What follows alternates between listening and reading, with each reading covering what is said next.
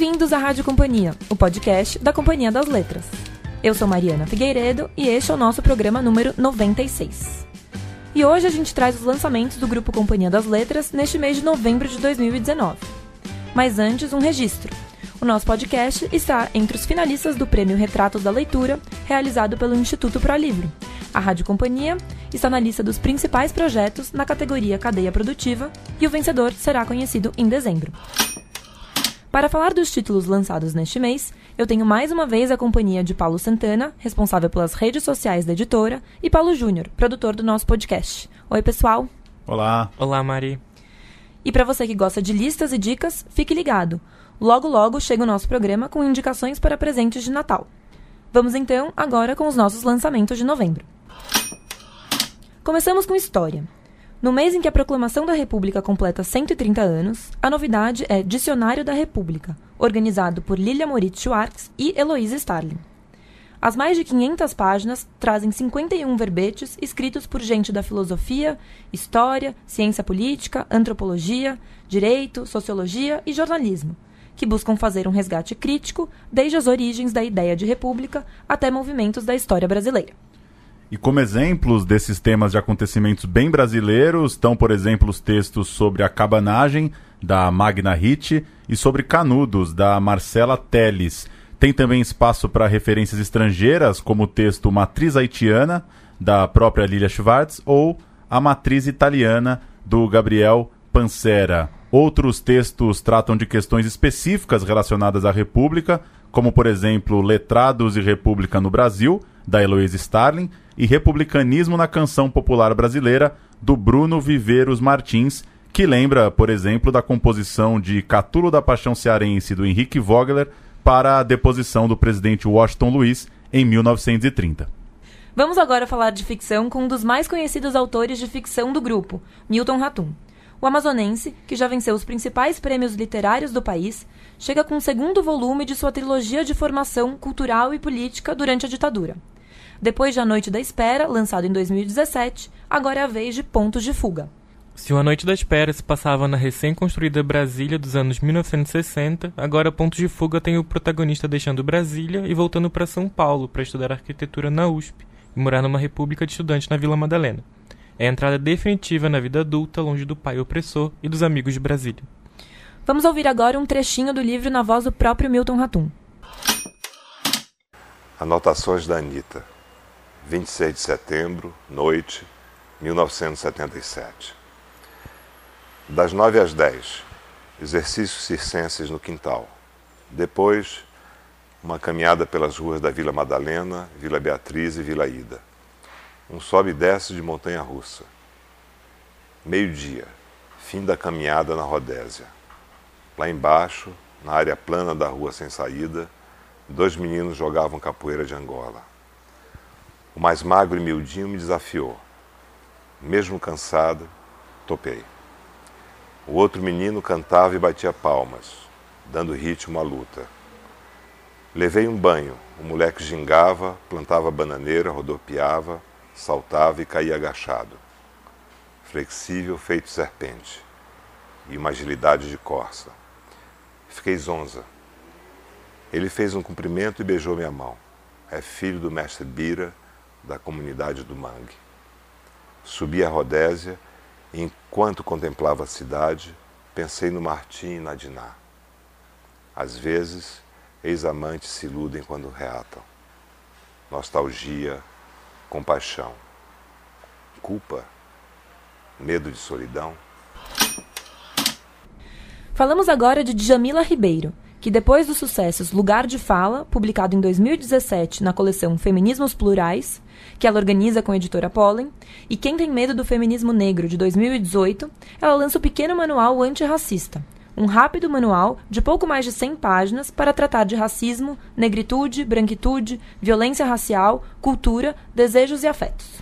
O novo livro da Jamila traz 11 capítulos curtos, bem diretos, em que ela convida o leitor a refletir e aprofundar a percepção sobre todo esse cenário de discriminações raciais estruturais, pensando no que pode ser feito e assumindo a responsabilidade para a transformação diante dessa questão. E os capítulos são nomeados no imperativo como lições que a gente deve aprender para incluir na prática antirracista em nosso cotidiano. Por exemplo, reconheça o privilégio da branquitude, transforme o seu ambiente de trabalho ou mesmo a conclusão do livro chamada Sejamos Todos Antirracistas. Eu vou ler agora um trechinho do livro. Nunca entre numa discussão sobre racismo dizendo, mas eu não sou racista. O que está em questão não é um posicionamento moral, individual, mas um problema estrutural. A questão é: o que você está fazendo ativamente para combater o racismo?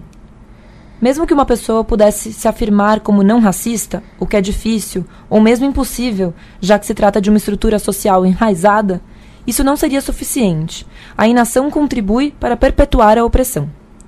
O objetivo deste pequeno manual é apresentar alguns caminhos de reflexão, recuperando contribuições importantes de diversos autores e autoras sobre o tema, para quem quiser se aprofundar na sua percepção de discriminações estruturais e assumir a responsabilidade para a transformação de nossa sociedade.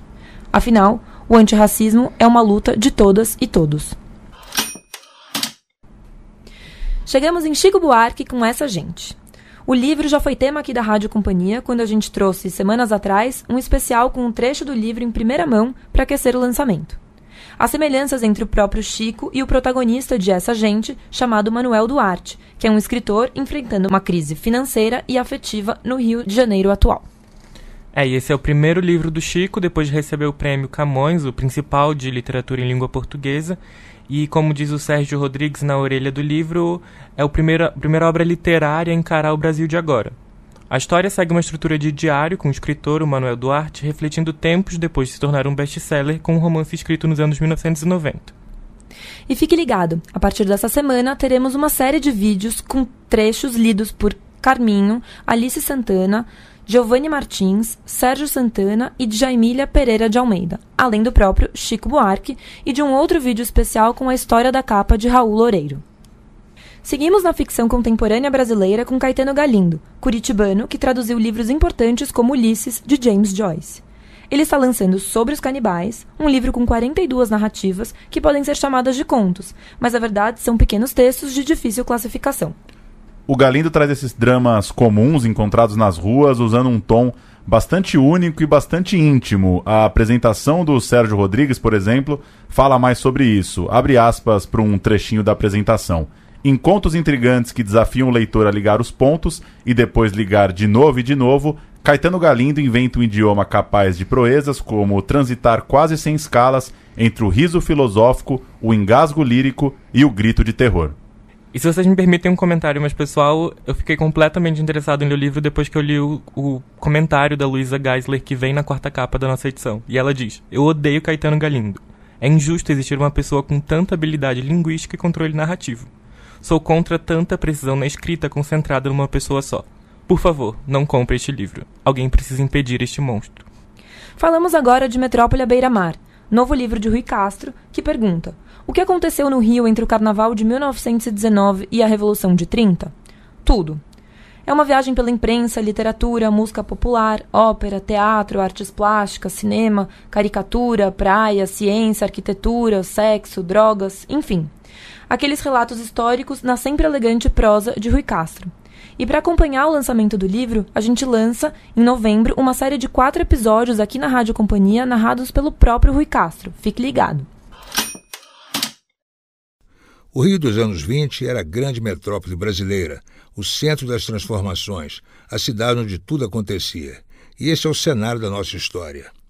Quase sempre pensamos no passado como um lugar atrasado, mas em 1920, o mundo já tinha o cinema, a eletricidade, o automóvel, o avião, a teoria da relatividade, a Revolução Russa, o fascismo, o feminismo, o futurismo e outros ismos. As grandes cidades, de repente, tinham tudo de moderno a oferecer, e o Rio era uma delas. Era a única cidade brasileira com mais de um milhão de habitantes. São Paulo, a segunda maior, tinha 579 mil. Em extensão geográfica, o Rio era uma vez e meia maior que Nova York e duas vezes maior que Paris. Seguimos com um nome de peso e autor de longa produção, João Silvério Trevisan. O autor de Pai Pai e Devassos no Paraíso chega neste mês com a Idade de Ouro do Brasil, uma disputa de poder em 2009 que passa por uma noite com travestis paulistanas. É o Brasil do presidente Lula, no otimismo do pré-sal e dos grandes eventos que viriam, e numa mansão no interior de São Paulo, seis políticos e empresários se reúnem num feriado para discutir a criação de um novo partido. Mas aí primeiro chega a visita de um ex-capitão do exército e depois das Afrodites da Pauliceia, uma trupe de travestis convidadas para alegrar os trabalhos. A noite então entra num caminho tragicômico e brasileiríssimo. Acho que é uma leitura que cabe bem agora nesse Brasil. Para quem gosta de grandes biografias, um prato cheio é o lançamento de Sontag, novo livro de Benjamin Moser, famoso por aqui por biografar Clarice Lispector. São mais de 700 páginas num retrato definitivo de uma das mais importantes intelectuais do século XX, Susan Sontag, passando por sua escrita, suas ideias e sua vida pessoal. Quem conhece o Clarice não vai se surpreender com a robustez da narrativa, a riqueza de detalhes no livro, afinal são mais de 700 páginas para decifrar a Sontag, uma pensadora que deixou um grande legado sobre política, feminismo, homossexualidade, medicina, drogas e, de certa forma, toda a arte e cultura ao longo do século XX. O autor passa pela angústia por trás da incrível pessoa pública que ela era, a partir de mais de 100 entrevistas e trazendo como fonte pela primeira vez os próprios arquivos privados da escritora. Anos depois do sucesso de A Resistência, de Julian Fuchs, chega A Ocupação o livro, apesar de não ser exatamente uma continuação do primeiro, retoma seu personagem alter ego Sebastian. Nós chamamos o próprio Julian para falar um pouquinho sobre o livro. Olá, eu sou Julian Fuchs. Estou lançando pela Companhia das Letras nesse fim de ano o romance A Ocupação, um livro autoficcional que parte de um sujeito, Sebastian, uma espécie de alter ego, um sujeito muito parecido comigo mesmo, mas não para falar sobre mim exatamente, sim para falar sobre os outros, essa difícil missão de aproximação aos outros, de compreensão do que, do que se passa na vida alheia.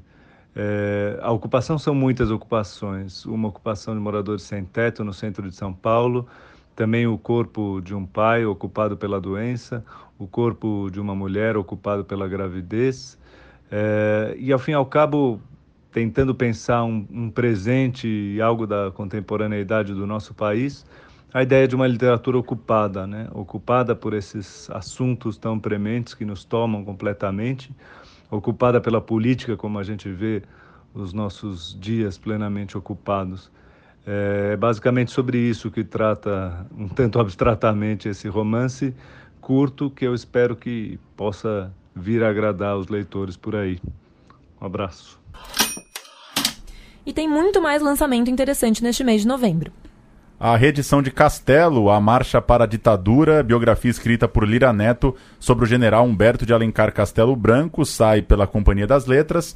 E Uma Canção de Natal, um grande clássico da língua inglesa escrito por Charles Dickens, chega com tradução de Rodrigo Lacerda pelo selo Penguin. A gente também tem o Heimat, best-seller na Alemanha, um romance gráfico de Nora Krug que chega com tradução de André Czarnobay pelo selo Quadrinhos na Companhia. E pelo Objetiva destacamos os livros Minha História, Um Diário para Encontrar a Sua Voz, que é o sucesso mundial da Michelle Obama agora na forma de livro de atividade. Ele tem a tradução de Denise Botman, Deborah Landsberg e Renato Marx. E ainda o Iludidos pelo Acaso, o livro de Nassim Nicholas Taleb, com tradução de Sérgio Moraes Rego, que reflete e provoca sobre os negócios e o mundo, inaugura as reedições do autor pelo selo Objetivo. E aí, qual lançamento te interessou mais? Conta pra gente. E não se esqueça, mande sua crítica, elogio ou sugestão para o nosso e-mail rádio@companhiadasletras.com.br ou em nossas redes sociais. Ah, e um aviso. Esse é o último programa de lançamentos do ano, mas a companhia ainda tem algumas surpresas até dezembro. Então siga-nos no Instagram, arroba Companhia das Letras, para não perder nenhuma novidade. E se você quiser saber mais sobre estes livros ou outros da Companhia das Letras, você já sabe. Basta acessar www.companhiadasletras.com.br. Até semana que vem!